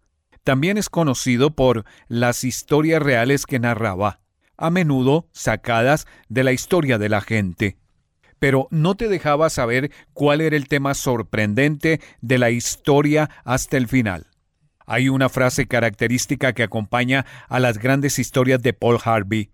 Las concluía diciendo esta frase, y ese es el resto de la historia. Hoy quiero tener una palabra contigo acerca del tema cómo obtener el resto de la historia. Realmente no tenías el panorama completo hasta que Paul Harvey te daba la verdadera historia, el resto de la historia. Hay tantos momentos en nuestras vidas cuando tenemos que tomar decisiones y deseamos tener el resto de la historia como el panorama completo. Todos los días debemos tomar decisiones basados en lo que podemos ver, sabiendo que hay tanto que no sabemos y tanto que no vemos. Pero hay alguien que conoce el resto de la historia, que está dispuesto y es capaz de guiarte en tu toma de decisiones. Él lo prometió en Santiago capítulo 1, versículo 5. Nuestra palabra para hoy de la palabra de Dios que dice, Si a alguno de ustedes le falta sabiduría, vaya, así me veo yo muchas veces al día, pídasela a Dios y Él se la dará, pues Dios da a todos generosamente sin menospreciar a nadie. Qué maravillosa promesa de Dios, que si voy a Él con fe, pidiéndole su sabiduría con respecto a una persona, a una situación, una decisión, puedo descargar la perspectiva de Dios y Él sabe toda la historia. Salomón realmente nos modela la manera de ser mucho más inteligentes de lo que somos en primer libro de Reyes capítulo 3, acababa de convertirse en rey de Israel siguiendo los gigantescos pasos de su padre el rey David. Sus súbditos no tenían idea de lo asustado que se sentía, lo incómodo que estaba, al igual que a menudo nos sentimos como padres, como líderes, como ayudantes de otras personas o como maestros. Así que Salomón acudió a Dios, quien tiene todas las respuestas, todos los recursos que él no tenía. Salomón dijo, Ahora, Señor mi Dios, me has hecho rey. No soy más que un muchacho y apenas sé cómo comportarme. Sin embargo, aquí me tienes, un siervo tuyo en medio del pueblo que has escogido. Yo te ruego que des a tu siervo discernimiento para gobernar a tu pueblo y para distinguir entre el bien y el mal. Primer libro de Reyes capítulo 3 versículos del 7 al 9. La Biblia continúa diciendo que Dios hizo a Salomón el hombre más sabio de su tiempo, un líder que fue buscado por otros líderes que viajaron muchos kilómetros para visitarlo. Aquí tenemos lo que Salomón nos mostró como los pasos para obtener la sabiduría de Dios. Primero, admite humildemente tu ignorancia y tu impotencia, incluso si eres el número uno donde estás. En segundo lugar, reconoce como lo hizo Salomón que todo y todos en esta situación son de Dios. Soy tu siervo, estos son tu pueblo. En tercer lugar, busca desesperadamente la sabiduría de Dios. Cuando lo hagas, Dios te dará una visión profunda de esa situación, de esa persona. Él agregará a lo que ya sabes todo lo que Él sabe y guiará tu corazón a conclusiones sabias sin remordimientos. Pero tienes que, como dice Santiago, pedirle esa sabiduría a Dios. A menudo estamos tan enredados tratando de resolver las cosas. Estamos tan abrumados tratando de decidir que nos negamos a ir a Dios humildemente en busca de su sabiduría. Él ha prometido que nos la dará si la pedimos con fe, creyendo que nos la dará. Una palabra contigo de Ran Hatchcraft. En bendición, en oración y en victoria me levanto hoy con la palabra del Señor. Con William Arana. El temor es fe en reversa. Escuche bien esta frase. El temor es fe en reversa y funciona, porque todo lo que es de fe funciona. Ay, qué bueno. Esto es de Bernardo Estamateas. Es el autor. No lo busque en la Biblia porque no lo va a encontrar. El temor es fe en reversa y funciona porque todo lo que es de fe funciona. Póngale fe a las cosas malas y eso va a pasar. Póngale fe. Me van a robar, me van a robar. No, esto no me va a salir, esto no sé. Y póngale fe y va a ser así. Entonces yo creo que este pensador, este personaje que escribió esta frase, le pegó al perrito, como digo yo. ¿Por qué? Porque el temor es esa reversa que uno mete en vez de avanzar. Y funciona. Claro que funciona porque tú le pones credibilidad a eso. Y en la vida tal vez, creo, eh, hay más de eso que no conocemos que de lo que conocemos. Claro que sí, piénsalo bien. Porque nosotros no sabemos exactamente cómo vamos a morir. O sabes cómo vas a morir. No sabemos cómo va a ser la economía. Eh, Devolviéndome un poco a, a lo de la muerte, en alguna ocasión un amigo tuvo una enfermedad que lo marginó durante un tiempo. Y entonces se creía que iba a morir de esa enfermedad. Se recuperó un poco, lo internaron por algo que tuvo así delicado y le dio una, una bacteria, lo cogió allí en la clínica y murió de una bacteria más, no de una enfermedad por la cual padeció mucho tiempo. Entonces muchas veces dicen, no, pues yo voy a morir de esto porque estoy enfermo de esto y de esto voy a morir. No, ni siquiera eso sabemos exactamente porque a veces creemos que porque tenemos X o Y enfermedad vamos a morir de eso. Nosotros no sabemos cómo va a ser la economía nuestra mañana, del mundo entero inclusive. Empresas que hoy en día están sólidas, mañana pueden estar en la quiebra. No sabemos qué decisiones tomarán tal vez nuestros hijos. No sabemos lo que pueda suceder en cada uno de nosotros. O sea, hay una incertidumbre. No sabemos nada sobre lo que pueda pasar mañana. Hay canciones inclusive compuestas con respecto al futuro. ¿Qué pasará mañana cuando te hayas ido? Dice una canción. En alguna ocasión yo fui llamado en una empresa en la cual yo trabajaba hace muchos años a una a la, a la me estaba esperando el jefe, el gerente de esa empresa. Y yo no sabía exactamente de qué se trataba. De pronto me imaginaba algo. Y creo que a usted y a mí nos ha pasado algo y es que nos pica la curiosidad y a veces quisiéramos saber qué va a pasar mañana, qué va a ser el futuro, quisiéramos conocerlo. Pero sabe una cosa, cuando suceden las cosas y vemos, sabemos que nuestro creador fue bello, fue hermoso, fue preciso, no se equivocó en darnos la oportunidad de esperar y no saber qué va a pasar mañana. Por eso no hay nadie que te pueda decir, por más que veas letreros, avisos donde dicen le, predestino el futuro, ese que te, te acerca con, la, con el número y te dice te doy el número del chance, de la lotería, del baloto, pues yo no me explico porque él no se lo ha comprado para que se lo gane, si él lo tiene. La gente juega con eso y le saca dinero a, las, a los pobres incautos que tienen problemas y que quieren saber cómo va a estar su vida sentimental, emocional, financiera mañana. Entonces, nosotros quisiéramos saberlo, pero creo que no vale la pena saber qué va a pasar mañana. Porque a veces alguien nos llama diciendo que necesita hablar con nosotros y no nos da detalles. Y de pronto pasa el tiempo y nos concretan una cita. No tengo que contarte algo, pero no te puedo decir por teléfono. Tenemos que vernos. Y uno queda con esa intriga, con ese, eh, como que el corazón se acelera y quiere uno saber y empieza una tormenta de pensamientos, de preocupación, de incertidumbre. Nos invade muchas cosas. ¿Qué será lo que pasa? ¿Qué será lo que yo no sé? ¿Qué tan grave será? Y a veces esas circunstancias de pronto nos ponen tan mal y nos pueden dañar el día o nos lo pueden alegrar, no sé. Porque uno inclusive le dice a la persona, oiga, ¿y mm, es bueno o es malo? Y, y como que queremos pistas, queremos intuir. Eso nos pasa. Somos muy malos pronosticando definitivamente. Quiero decirte algo en esta dosis. Independientemente de lo que el futuro, escúcheme bien, te vaya a traer, independientemente de lo que el futuro me quiera dar, si yo soy una persona cristiana honesta, creyente honesto, sincero, delante de Dios, que pase lo que pase, no, no pasará nada sobre mi vida que no esté bajo la voluntad y bajo el favor de Dios. Así que tenemos la certeza, tenemos la convicción de que ahí estamos. No hemos alcanzado, como dice Filipenses, la perfección, pero proseguimos para ver que alcanzamos aquello por lo cual también fui alcanzado por Cristo Jesús, dice Filipenses 3:12. Entonces, independientemente de las circunstancias, cuando tú tienes una fe sincera, genuina, puedes reclamar las promesas de Dios.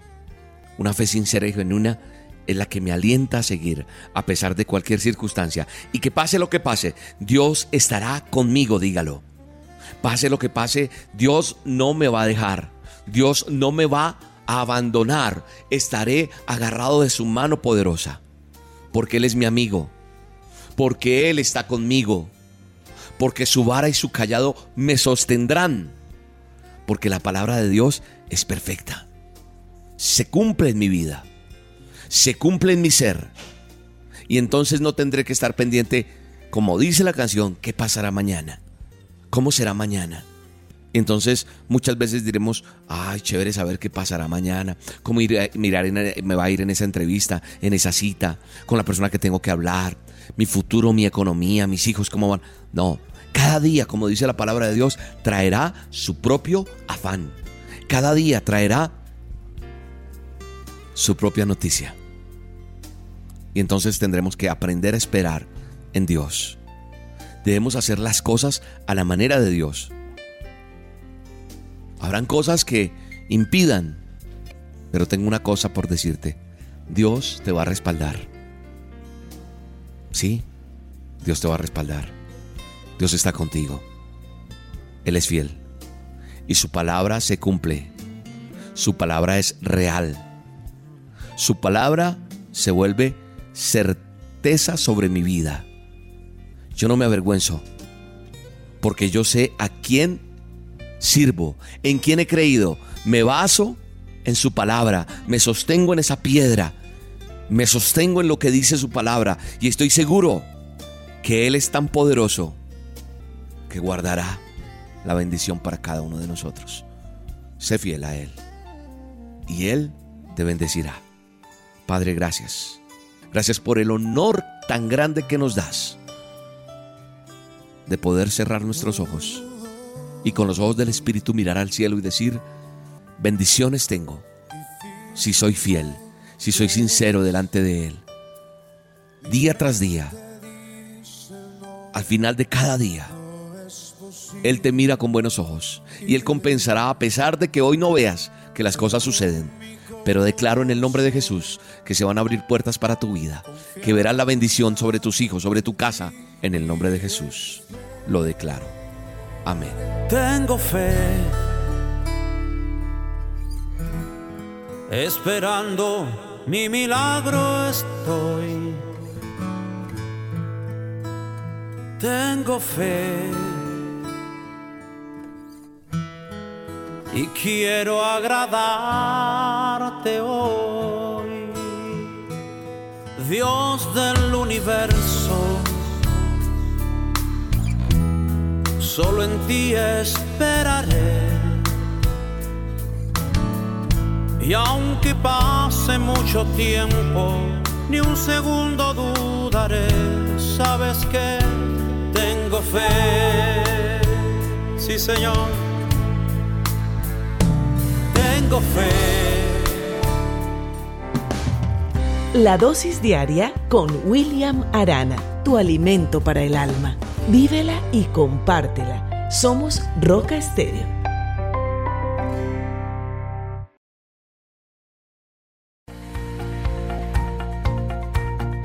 Aliento de Dios para mi familia.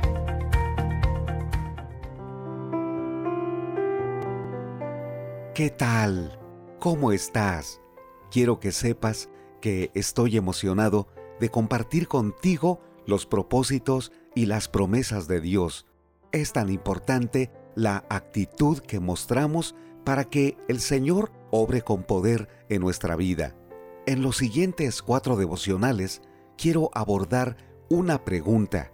Me gustaría que la pudieras responder con toda sinceridad. ¿Cómo recibes la palabra de Dios? presentaré cuatro respuestas. Hablaré de el corazón endurecido, el corazón con duelo, el corazón distraído o perverso y el corazón sensible y receptivo. La base es el Evangelio del Señor Jesucristo, tal como enseñó en Marcos capítulo 4, con la parábola del sembrador.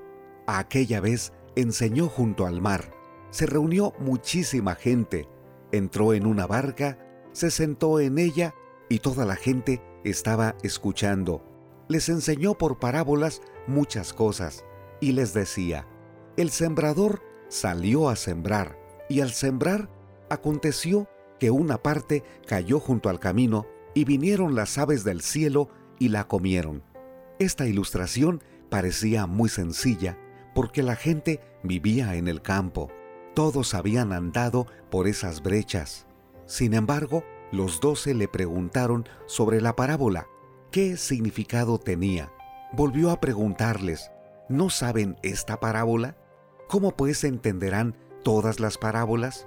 Aquí está la explicación.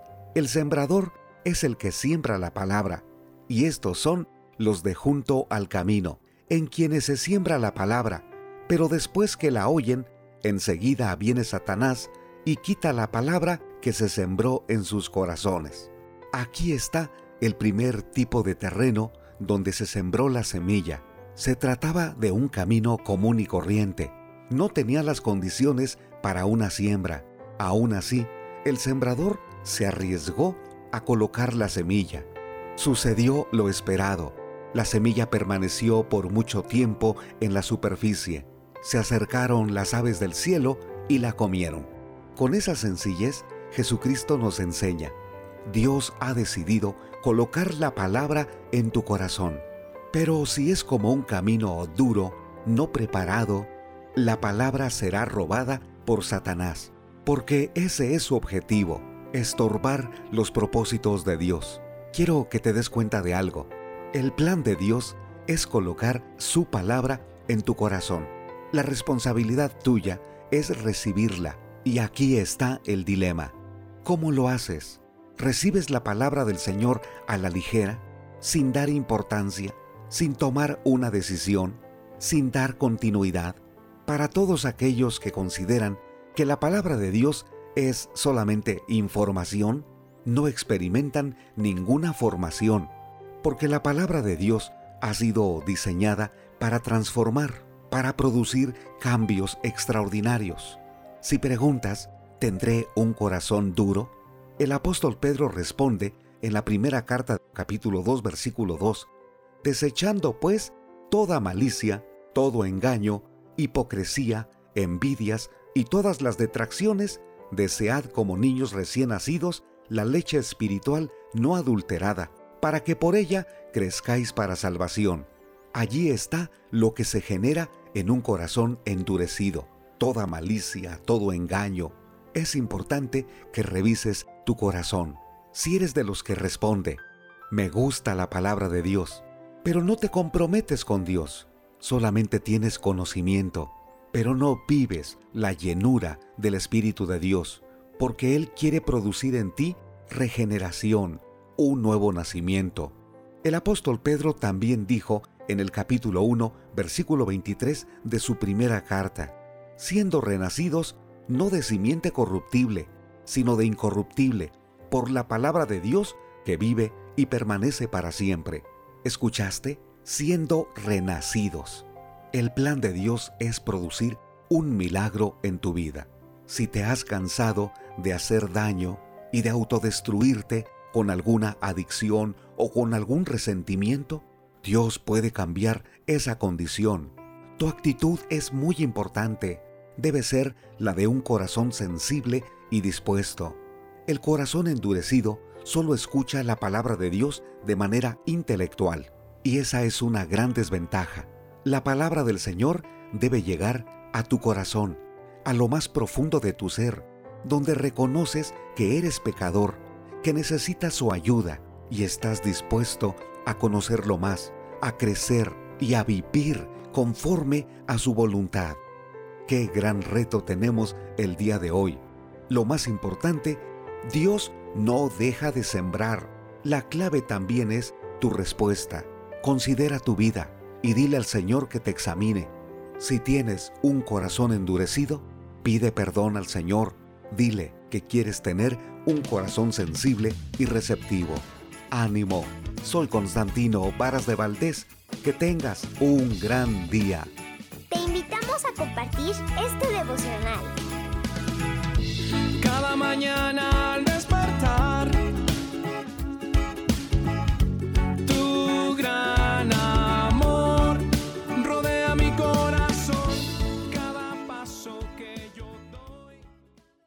En el libro de Éxodo, en el capítulo 3, verso 12, el Señor le dice a Moisés, ve porque yo estaré contigo. Hoy me gustaría tratar sobre el tema Dios cuida de mí. 40 años en Egipto que aparentemente fueron perdidos porque Moisés tuvo que salir huyendo de la tierra luego de matar a un egipcio. vivió en el desierto durante 40 años Allí no solo aprendió a depender de la gracia divina, sino que también obtuvo mucha sabiduría de Jetro, su suegro. Uno podía pensar cómo Dios puede encomendarle a una persona que se sentía tan fracasada la tarea tan importante y difícil de enfrentarse al líder más poderoso de la tierra como lo era Faraón.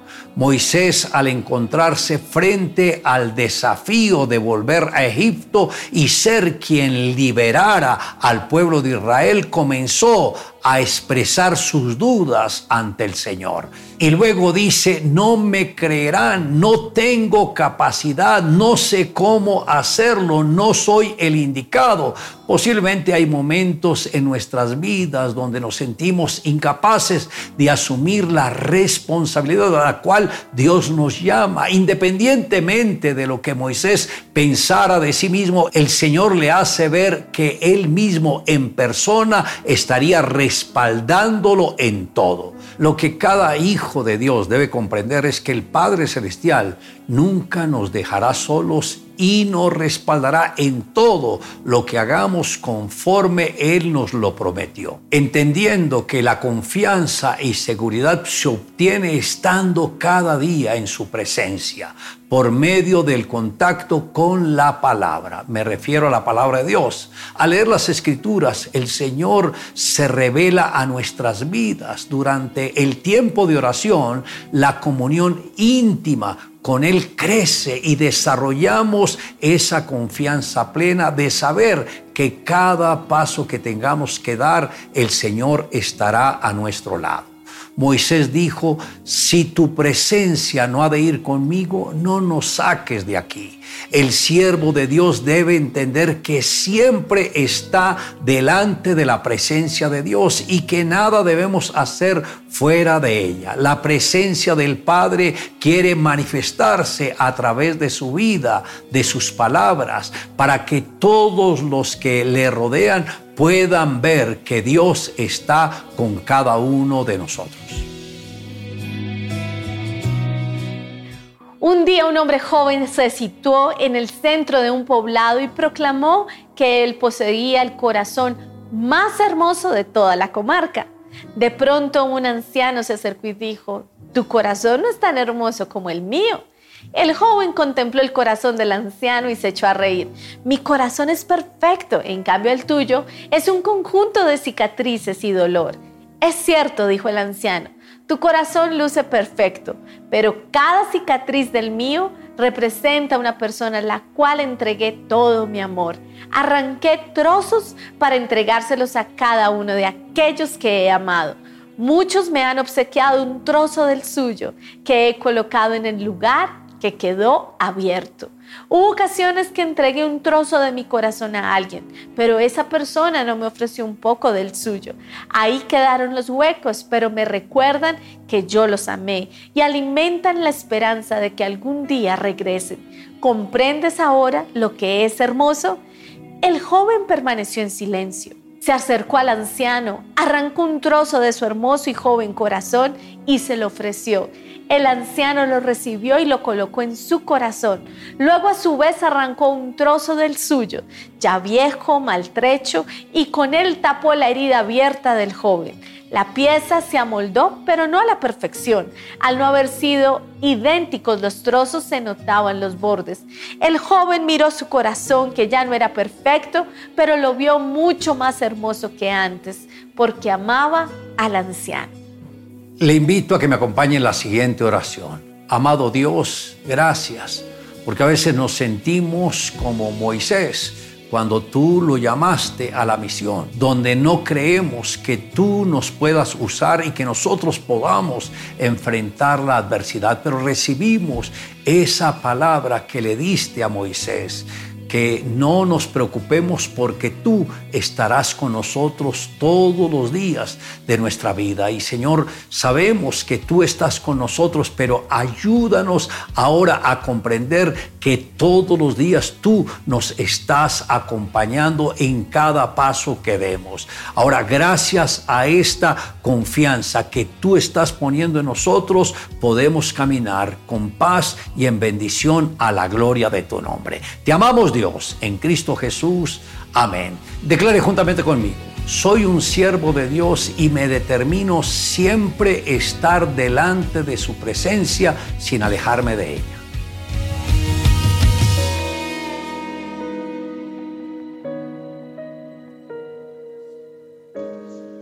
Buenos días a toda la audiencia. Dios les bendiga.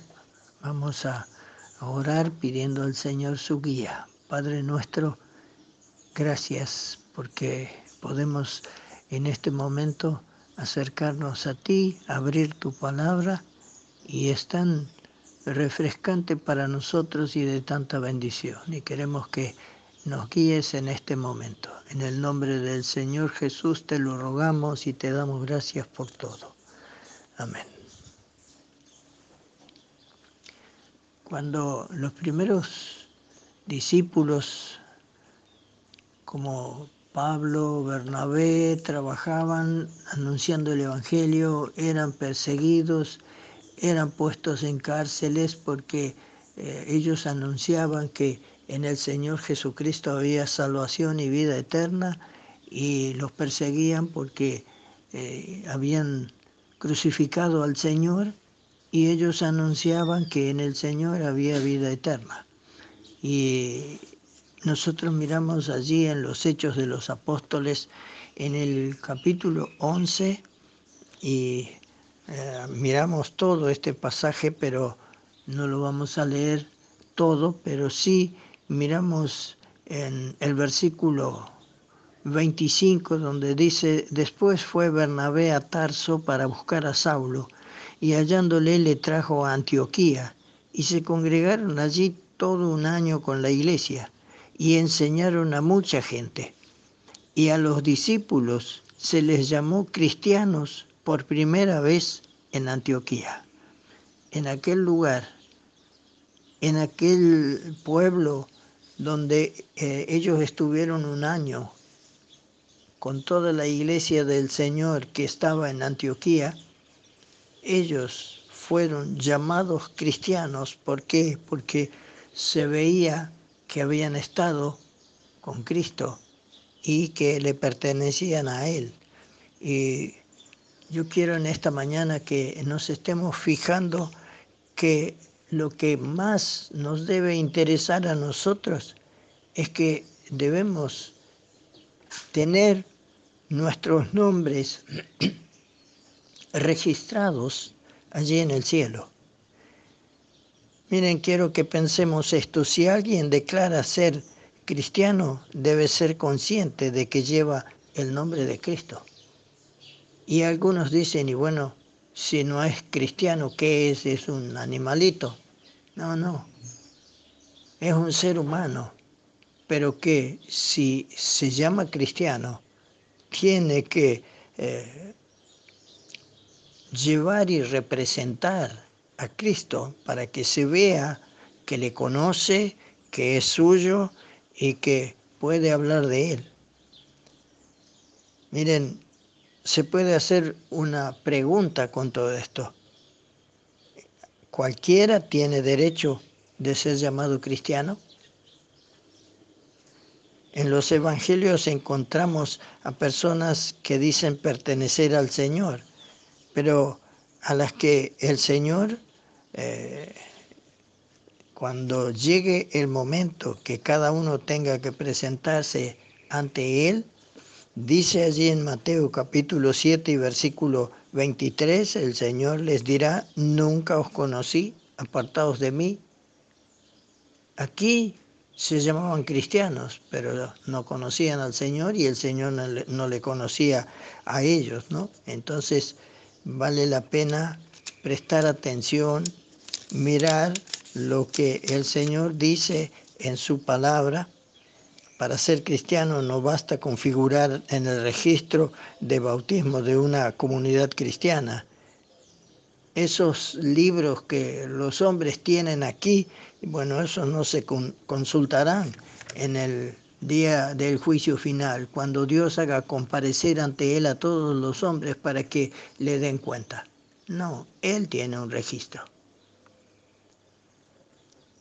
Mire, quiero que pensemos en esto, para que un recién nacido pueda llevar un apellido, es necesario que su filiación sea inscrita en el registro civil. Si no, no, no es hijo de fulano de tal. La Biblia nos enseña que para que podamos formar parte de la familia de Dios es necesario un nuevo nacimiento, como el Señor le dijo a Nicodemo. O sea, es necesario nacer de nuevo, no te maravilles de esto, porque esto es así y es eh, real y debe ser así. Solo con esta condición nuestro nombre podrá figurar en el libro de la vida, ese registro civil del cielo en el cual Dios inscribe a todos los que creen en su Hijo y lo aceptan como su Salvador personal. Ellos y solo, ellos tienen eh, potestad de ser hechos hijos de Dios, como dice San Juan 1.12, más a todos los que le recibieron, a los que creen en su nombre, les dio potestad de ser hechos hijos de Dios, porque como hemos dicho tantas veces, ¿no? Criaturas de Dios son todos los seres humanos, pero hijo de Dios se es solamente por recibir a Cristo como nuestro Salvador. Sí, ser un hijo de Dios es un derecho, pues está basado en la obra de Jesucristo y no en nuestros méritos. Alguien es cristiano no porque sea mejor o más religioso que otros, sino porque recibió a Cristo como su Salvador y lo reconoce como el Señor de su vida. Qué bendición que es esto.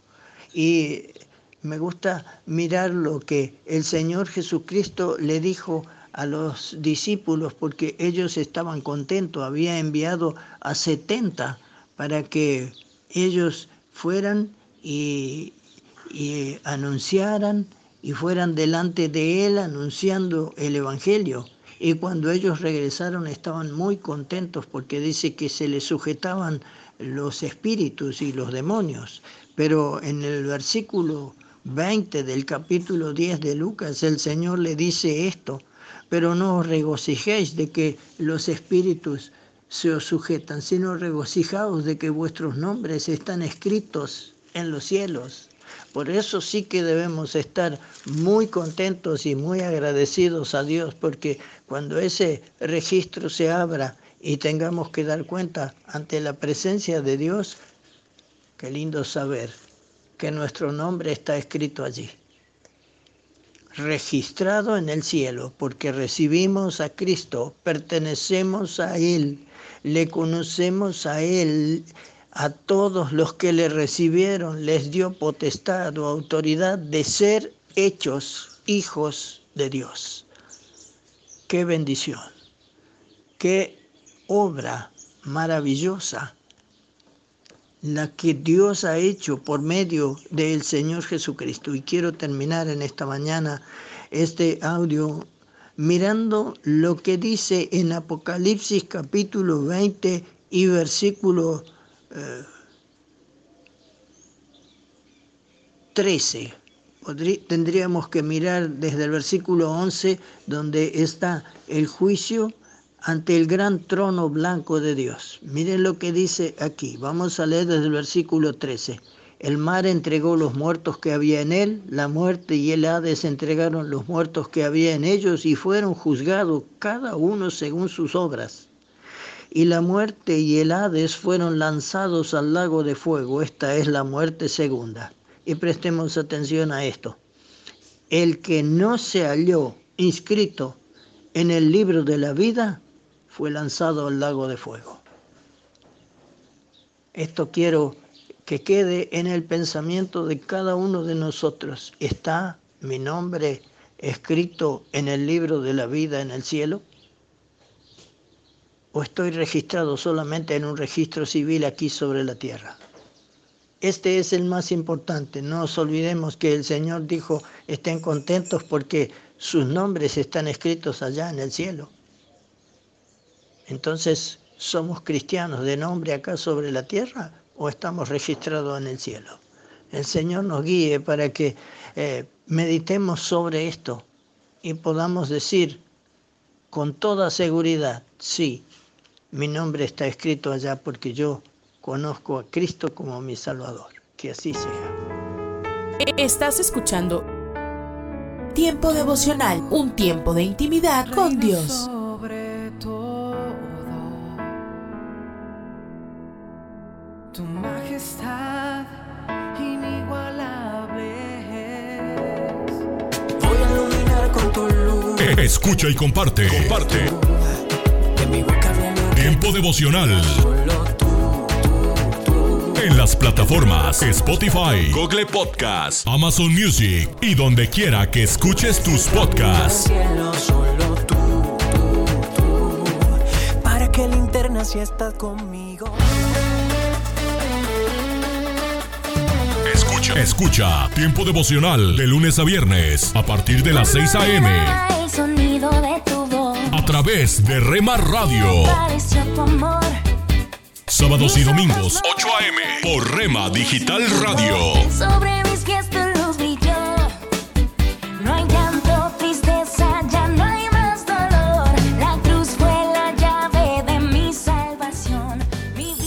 Casa de Oración Santa Fe te invita a sus reuniones. Miércoles 8 pm, domingos 8 am y 11 am. Estamos ubicados. Plaza Santa Fe, Boulevard República de Honduras 104, Interior 9, Hacienda Santa Fe, Tlajomulco de Zúñiga, Jalisco. Casa de Oración Santa Fe, un lugar para adorar.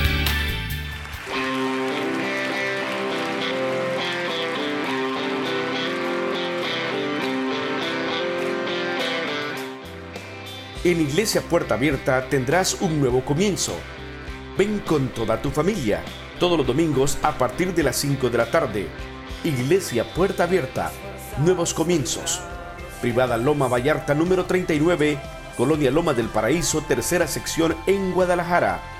Para más información búscanos en Instagram o en Facebook como Puerta Abierta NC. En Puerta Abierta NC somos una iglesia que crece.